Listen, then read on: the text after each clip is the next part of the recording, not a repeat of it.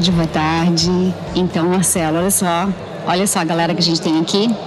Como é que a gente vai falar de governança sem se, sem se sentir velhos aqui nesse, nesse público? É, eu sei que muitas pessoas jovens estão passando por aqui, passaram né, de ontem para hoje. Muitos temas interessantes, muitos cases de sucesso, muita metodologia inovadora. E agora a gente vai trazer um tema que também é inovador, acreditem. Nós vamos começar por nos apresentar.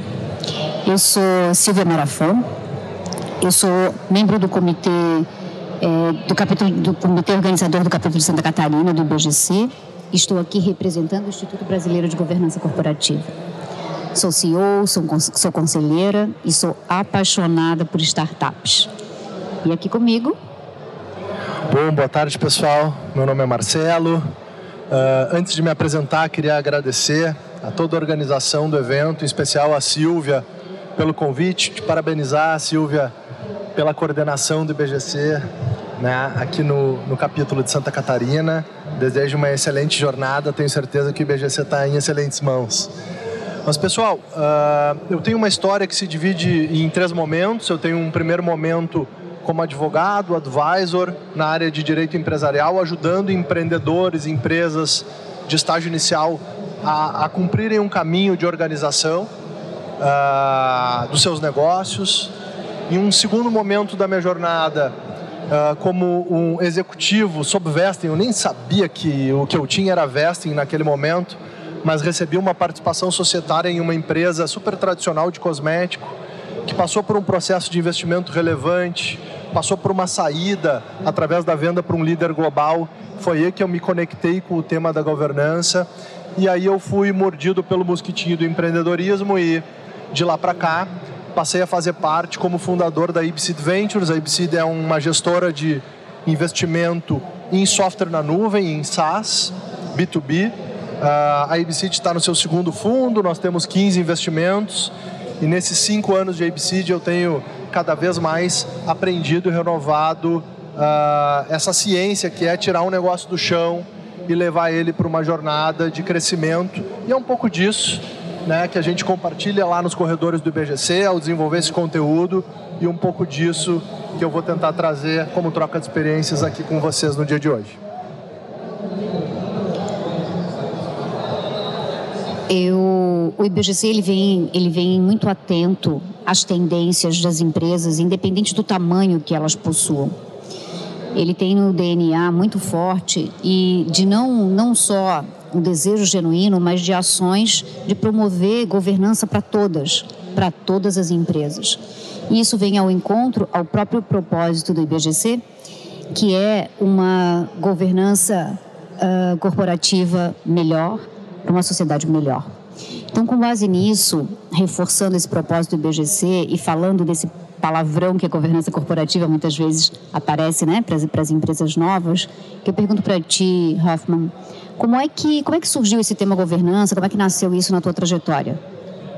Legal. Uh, bom, Silvia, basicamente dentro desse dessa intro que eu fiz, né, quando eu comentei essa passagem por essa empresa da qual eu fiz parte como projeto, chamava-se Empório Bora Store, era uma empresa de cosmético local que acabou sendo adquirida pela The Body Shop. À época era um braço do Grupo L'Oréal. Uh, eu como executivo, fazendo parte daquela empresa, dentro de um processo de investimento, num primeiro ciclo de, de investimento por um empresário muito sofisticado aqui do Brasil, a gente começou a ter que organizar reuniões de performance e a prestar contas, estruturar uma primeira visão de um conselho. Então, para mim, governança corporativa era algo equivalente a conselho de administração.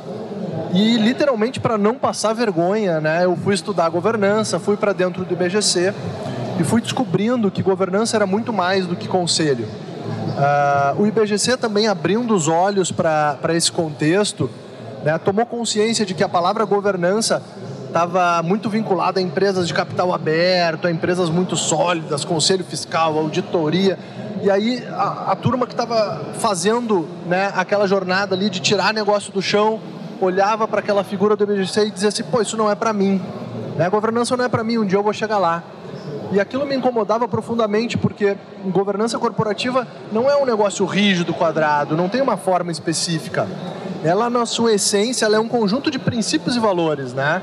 E a gente vai adaptando a forma ao longo da jornada. Mas quando a gente ia olhar o conteúdo, a gente não encontrava como é que eu ia do ponto A para o ponto B, do ponto B para o ponto C, até chegar naquela imagem que o IBGC desenhava como o nível mais sofisticado de governança corporativa.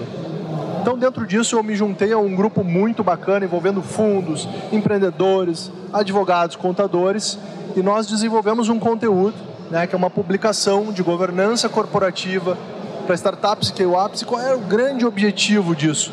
Respeito ao tempo do empreendedor.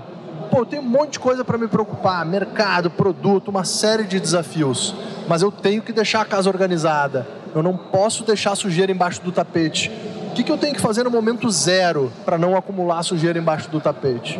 O que, que eu tenho que fazer no meu segundo ciclo aqui, quando eu já testei o meu produto? No terceiro ponto, quando eu chego ali numa hipótese de PMF, onde meu produto já está ganhando uma atração, já tem um conjunto de clientes, já tem meus primeiros. Como é que eu chego na fase de escala?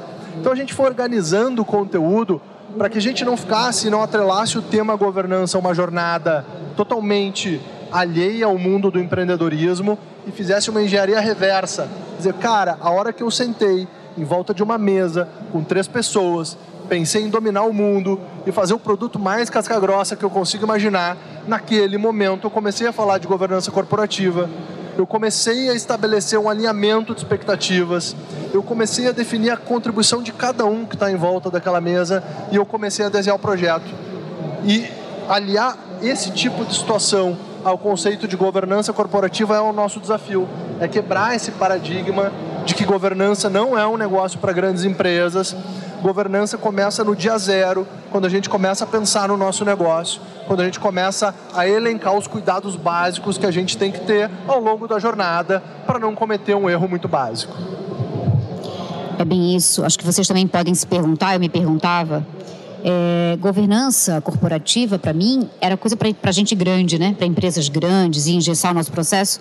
Mas quando a gente descobre que ela nos ajuda a criar e manter processos para que a gente possa controlar o nosso negócio, um ambiente onde a gente pode discutir resultado, olhar os riscos e o que é mais importante, olhar para frente para oportunidades, a gente vê que sim, é para nós, é para startup. Né? Então, acho que isso é bem, é bem importante. E falando de governança, né, falando de todos os percalços aí, existe um, um calcanhar de Aquiles. O que é o calcanhar de Aquiles da governança quando a gente fala de startup? Ah, eu acho que são, são vários os desafios, né, Silvia, que a gente enfrenta uh, ao longo da jornada, né? Uh, e uma das coisas que o, o IBGC se propõe aqui a contribuir é dar visão dessa jornada.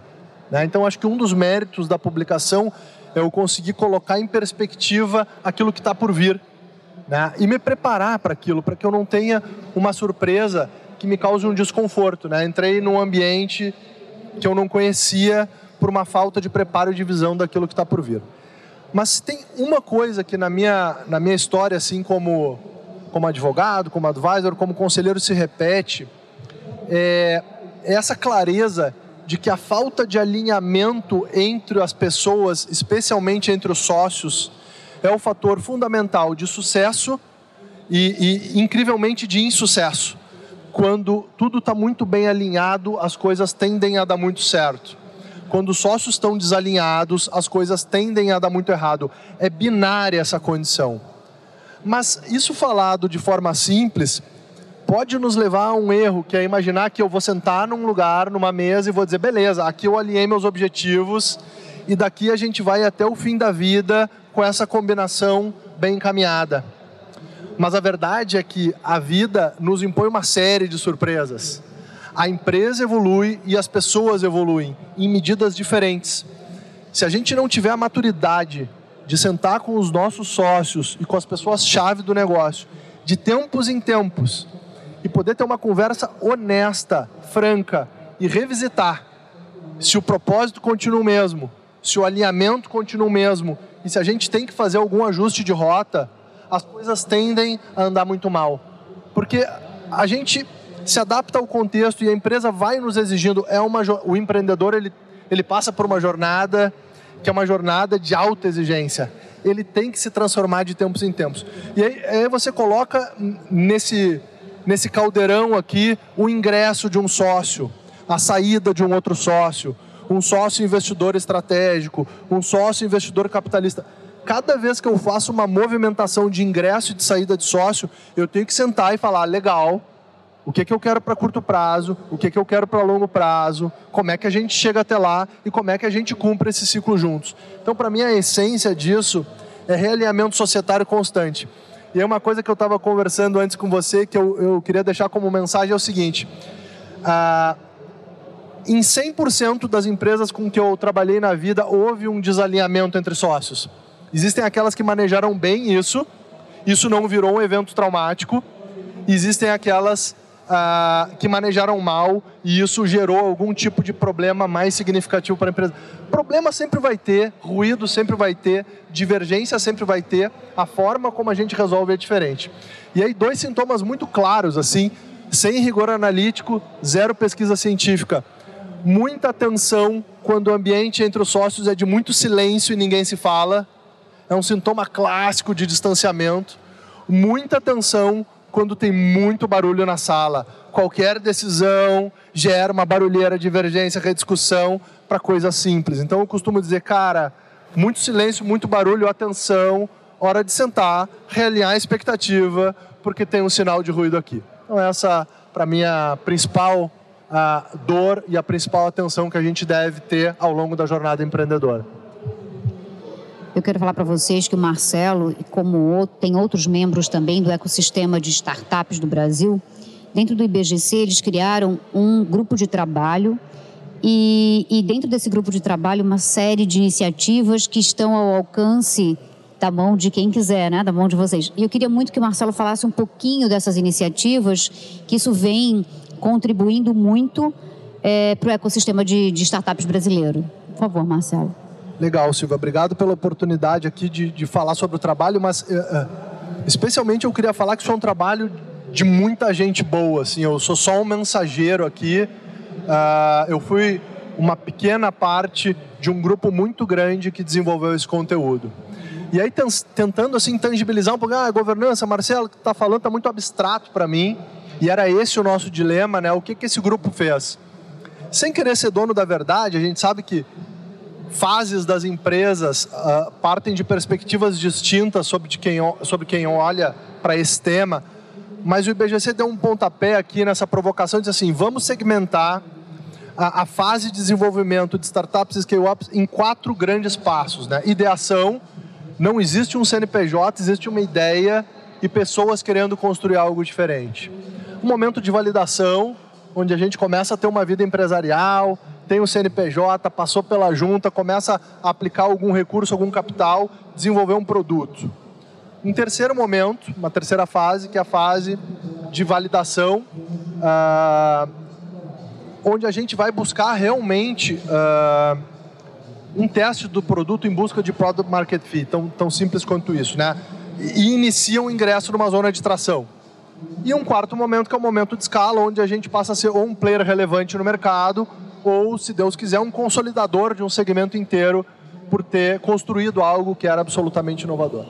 Partindo do princípio que a gente tem essas quatro fases, ideação, validação, tração, escala, pô, como é que eu consigo orientar o empreendedor para aquilo que é mais importante em cada um desses momentos? Aí essa turma chegou e disse o seguinte, cara, vamos, vamos segmentar isso em pilares temáticos. Um primeiro, sociedade e estratégia. Um segundo, tecnologia e propriedade intelectual. Um terceiro, pessoas recursos. Um quarto, processos e accountability. E aí, o que, que o IBGC fez? Dentro dessa publicação, para cada fase, você olha cada um desses quatro pilares e diz, cara, o que, que eu deveria ter feito em sociedade estratégia no momento de ideação? Cuidado mínimo. Processos e accountability. Tecnologia e propriedade intelectual, pessoas e recursos. E assim progressivamente. De maneira que você tem, dentro dessa publicação, por fase, quatro conteúdos temáticos e um checklist ao final. Diz, cara, idealmente, na média, na fase onde eu estou, olhando para esses quatro campos, eu deveria ter um acordo de sócios, registrado a minha marca, ter um cuidado maior com o meu caixa, já ter um acordo de sócios ou não, um programa de Stock Option Plan bem estruturado. E aí a gente vai evoluindo isso de acordo com o desenvolvimento do projeto. Mas isso permite né, que a gente supere aquela objeção do empreendedor, né, Silvia, que diz, cara, mas não tenho tempo para olhar para a burocracia. Tá, beleza, então deixa eu te dar o contexto do mínimo aqui, para que a gente não vá deixando sujeira embaixo do tapete. Porque, assim, no final do dia, sujeira embaixo do tapete no início aumenta risco de mortalidade. No meio do caminho, ele afasta um capital intelectual e de investimento mais qualificado. Banco não empresta dinheiro para quem está desorganizado. Empreendedor sofisticado é avesso a risco. Ele quer empresa organizada. E lá no momento, lá na frente, se eu tenho um ativo que é um produto único e está organizado, ele é uma pedra de diamante num oceano de empreendedorismo. E ele tem uma maior demanda, uma maior liquidez. Esse ativo ele é capaz de gerar né, um, um acesso a uma condição de liquidez no seu mais amplo sentido para que ele seja de fato reconhecido como algo diferente. Então a proposta de valor da governança é evitar erros básicos, mortalidade, atrair o melhor capital e gerar uma atração importante, uma maior liquidez a longo prazo, com o cuidado gradual, né, numa visão de jornada para uma adoção progressiva de boas práticas de governança corporativa. E é isso que esse material busca trazer em alguma medida aqui para a comunidade de empreendedorismo, especialmente de tecnologia boas práticas de governança, dependendo da fase, acho que respeitando a fase né, em que cada startup se encontra, realmente ela pode ser o mandarim da startup, né, o diferencial que vai fazer com que a startup atraia aquilo que ela realmente quer. Só que nesse contexto vocês desenvolveram algum material que eu gostaria que você falasse um pouquinho aqui, que é o caderno, né, que eu acho que é bem importante, e também a métrica dentro desse grupo de trabalho. É, o que, que, é isso, né? Como acessar, na verdade, esse, esse conteúdo? Legal, esse, esse é um trabalho bacana. Uh, quando a gente acabou o trabalho, né, então, como eu falei, tem as fases, tem os pilares temáticos, tem um checklist de práticas em tarefas potencialmente ideais para o contexto de cada empresa.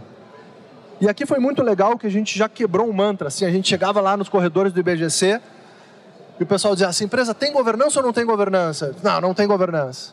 E com, com essa publicação a gente já, mudou essa pergunta, né? A empresa tem a governança adequada ao seu contexto? Tem ou não tem? Né? Respeitando o momento de cada um. Mas isso não era suficiente. Né? A gente queria que os empreendedores tivessem a oportunidade de fazer uma autoavaliação. E aí todo esse conteúdo ele se transformou numa ferramenta de assessment, que é a métrica de governança corporativa para startups e scale-ups. Então hoje você procurando lá no IBGC, você vai chegar no link lá, métrica de governança, se der o Google, chega lá, né? Ah, e aí você vai se autodeclarar. Olha, eu, Marcelo, olhando para o meu negócio, eu entendo que eu estou na fase de validação. E aí você vai começar a responder uma série de perguntas nesses quatro campos temáticos sobre práticas e procedimentos que já foram adotados pela companhia. Quando você encerra esse questionário, você vai ter um, um, uma estrutura de resposta em gráfico dizendo, olha só, você da fase de ideação, em termos de sociedade estratégia, na média, seria recomendável que você já tivesse feito um acordo de sócios. Se você não tem isso, vale a pena se preocupar com esse ponto. Se você quer saber mais sobre isso, a gente tem um conteúdo aqui para orientar você e consumir um pouquinho de material sobre, sobre esse tema. Pô, eu tô na fase de uh, tração eu já deveria ter alguns cuidados adicionais em relação a processos internos, accountability, caixa, resultado, controle de métricas, auditabilidade da minha performance. Poxa, se você ainda não tem isso, pela fase que você, você diz que você está, você deveria olhar para isso com um pouquinho mais de calma. Então, o IBGC desenvolveu essa ferramenta e aqui a minha sugestão é a seguinte: uh, façam o assessment espontâneo, olhem para as recomendações e coloquem isso num roteiro de priorização. Obviamente que não é uma recomendação rígida, né? Por exemplo, eu sou uma fintech. Eu vou ter que estar muito mais atento aos aspectos regulatórios do meu negócio no dia zero, se eu quiser trabalhar no ambiente financeiro. Ah, agora, se eu não trabalho num ambiente altamente regulado, eventualmente o aspecto regulatório ele ganha mais importância numa fase de tração. Então, claro que a gente tem que ponderar e tem que contextualizar, e essa ferramenta ela faz esse exato disclaimer, assim, cara, essas são as recomendações, mas olha para o teu negócio, olha para o seu contexto, vê se isso se aplica a você. Mas o que eu acho legal é que dá um senso de prioridade e de hierarquia de tarefas. E aí daqui a pouco a gente coloca ali, cara, nesse semestre eu vou resolver esses dois temas. Esses três temas. Semestre que vem eu vou lá, rodo a métrica de novo e vejo onde é que eu estou na minha jornada. E eu vou podendo fazer esse acompanhamento progressivo. E o bacana é que ela vai comparando resultados de outras pessoas, que outras companhias que se sujeitaram a esse mesmo assessment e vão comparando você com a média de práticas em relação aos seus comparáveis que preencheram a mesma, a, o mesmo, a mesma ferramenta de assessment para buscar esse mesmo tipo de resposta. Então, a visão aqui é desonerar o tempo do empreendedor, apontar possíveis tarefas, ajudar a hierarquizar a importância e dar uma visão de próximos passos para que a sujeira, de fato, não fique muito grande embaixo do tapete. Então, tem dois materiais super importantes que a gente colocou aqui, que é o caderno, então que está disponível para download, e a ferramenta que é a métrica que está aqui, que o Marcelo comentou. E não só para saber o estágio de governança que a startup de vocês está, mas para dar os, pa os passos, né? E agora? Eu preenchi, eu sei o meu estágio, o que, que eu posso fazer? Não precisa fazer tudo ao mesmo tempo, né, Marcelo? E pode, e, e sabe, né? Quais são os próximos passos que tem que dar. Então, isso é super relevante. E daí, falando um pouquinho de tudo que a gente vai falar, e de estágio, a gente está falando, né, de estágio de governança, enfim, tem um, um, um item que normalmente. Oh, oh, passei demais aqui. Tem um item que normalmente é, é questionado, principalmente entre as startups, que é o seguinte: existe o conselho, né? um conselho que pode encurtar caminhos nessa trajetória de governança de uma startup. Pode encurtar caminhos? Em que que pode encurtar caminhos? Eu acho que é legal dar esse exemplo aqui para que as pessoas saibam realmente se podem acessar e no que, que pode acessar. Legal. Uh, conselho é algo assim, o pessoal pergunta muito, pô, como é que eu monto o meu primeiro conselho? Assim, acho que, primeiro, conselho é uma ferramenta de alinhamento com sócios que eventualmente não estão no dia a dia. Mas eu não quero atrelar a imagem de conselho a passar por processo de investimento. Eu posso não ter pego o capital de ninguém, quero montar um conselho com pessoas que eu admiro muito e que podem contribuir com o meu negócio. Então, assim, a palavra-chave de um conselho é contribuição normalmente ele nasce por um processo de investimento. É raro que espontaneamente eu busque montar um conselho no estágio inicial sem ser uma exigência de um sócio que não está no dia a dia. Mas isso acontece e é muito bem-vindo. Eu acho que o grande dilema do conselho é, é entender uh, o segundo grande questionamento do empreendedor. Pô, mas esse negócio vai me tomar um tempo danado. Ter que preparar material para conselho. Primeiro, assim, o conselho ele deveria consumir o material que você, como gestor do seu negócio, prepara e analisa todos os meses para analisar, para olhar para o próprio desempenho. Não deveria ser diferente disso. Então, assim, se eu não paro todos os meses e não tenho uma análise qualitativa e quantitativa da performance do meu negócio, eventualmente eu vou sofrer para preparar o material de conselho. Mas se eu já tenho isso e é um dever meu fazer isso pelo bem do meu negócio, o conselho deveria consumir esse mesmo material. A, a, segunda dica é ir com calma. Né? A gente tem, tem que entender aqui a figura do conselho consultivo e a figura do conselho de administração. O conselho consultivo não toma decisão, ele apoia, ele gera discussões. A decisão segue sendo dos founders. Depois, com maior maturidade, entendendo como as coisas funcionam, eu vou passar para uma estrutura de conselho que toma decisões que me tira um pouquinho de autonomia e que me faz compartilhar a decisão sobre alguns aspectos mais relevantes do negócio. Isso se dá normalmente ali numa fase mais de tração para escala. Mas partindo disso, o mais importante, a, mensagem que eu gosto de deixar, Silvio, é o seguinte: uh, o CEO ele colhe do conselho aquilo que ele planta. Se eu quero discutir estratégia, é porque às vezes a gente, pô, mas o conselho está querendo entrar em questões operacionais. Cara, você montou a agenda, você convidou o conselho, você preparou o material de discussão. Você quer discutir estratégia? Planta estratégia. Você não quer discutir operação? Não entrega reporte de operação. Então, assim, a gente planta aquilo que a gente colhe. Eu vou montar a agenda, eu vou definir os temas de discussão. E aí eu vou olhar para o meu conselho e vou pensar. Eu convidei a Silvia, convidei o Marcelo. esses caras entendem alguma coisa de produto, Marcelo entende de governança. Eu não tenho nada para contribuir em produto. Então também tenho que trazer para o conselho pessoas que estejam ah, habituadas aos desafios que eu quero endereçar através de discussões de apoio nesse tipo de colegiado. Então, multi, multidisciplinariedade, skills corretos de conselheiros, agenda bem montada ah, e material enxuto, que é o material preparatório que eu, por tendência, deveria gerar, independente de conselho, para sequencialmente acompanhar a performance da minha companhia. É a minha sugestão inicial aqui de pontapé para a estruturação de conselhos. Um conselho com skills diferentes, né? Que eu acho que é super relevante. E sim, acessar um bom conselho ajuda bastante.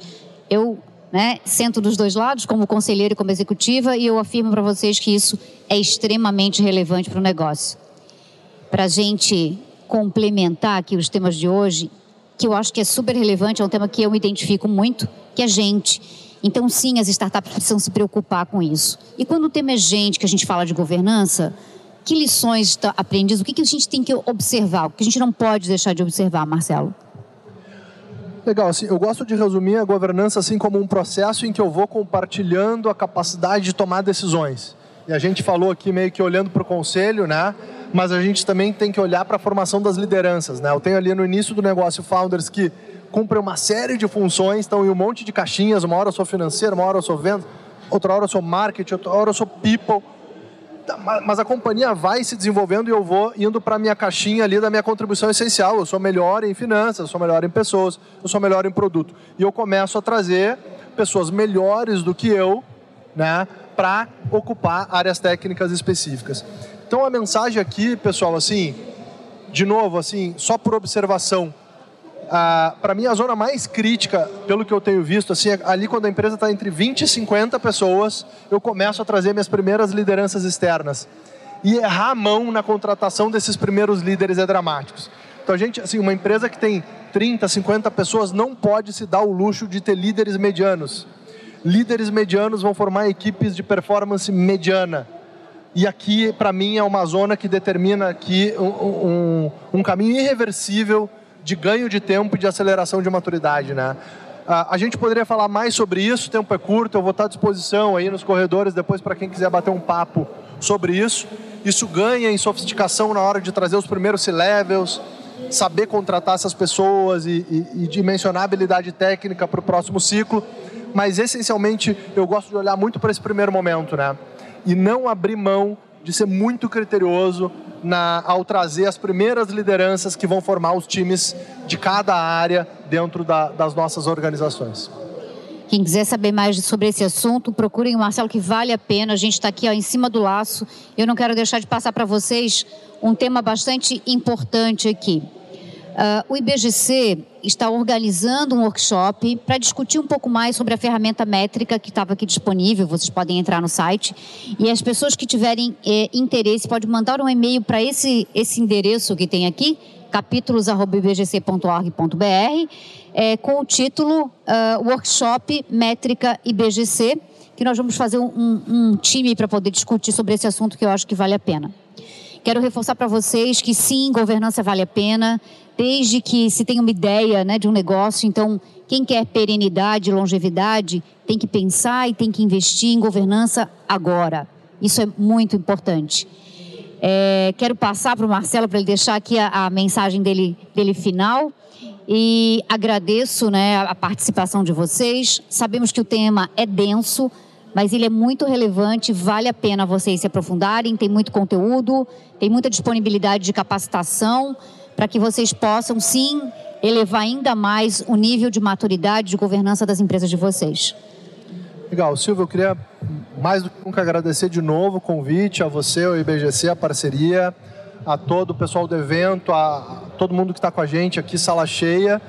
Uh, eu queria fechar com uma mensagem que eu gosto de trazer sempre, né? Uh, eu vejo que no início da jornada a gente quer ser brilhante em algo e não tem nada de errado nisso mas a maioria dos negócios deixa de prosperar por cometer erros básicos, não por ser brilhante, não por deixar de ser brilhante. Então, pessoal, atenção naquilo que é essencial, né? Cuidado com caixa, contratação de pessoas, alinhamento de sócios, cuidado com a minha marca, coisas básicas e um trabalho de resiliência e consistência dão aqui uma grande oportunidade de construir algo bacana e de sucesso. Então, às vezes, a preocupação em ser brilhante, ela ganha um espaço mental, mas a gente tem que cuidar muito mais para não cometer erros óbvios e básicos uh, e cuidar em não uh, drenar toda a nossa energia para a preocupação apenas de ser brilhante. Essa é a minha mensagem final.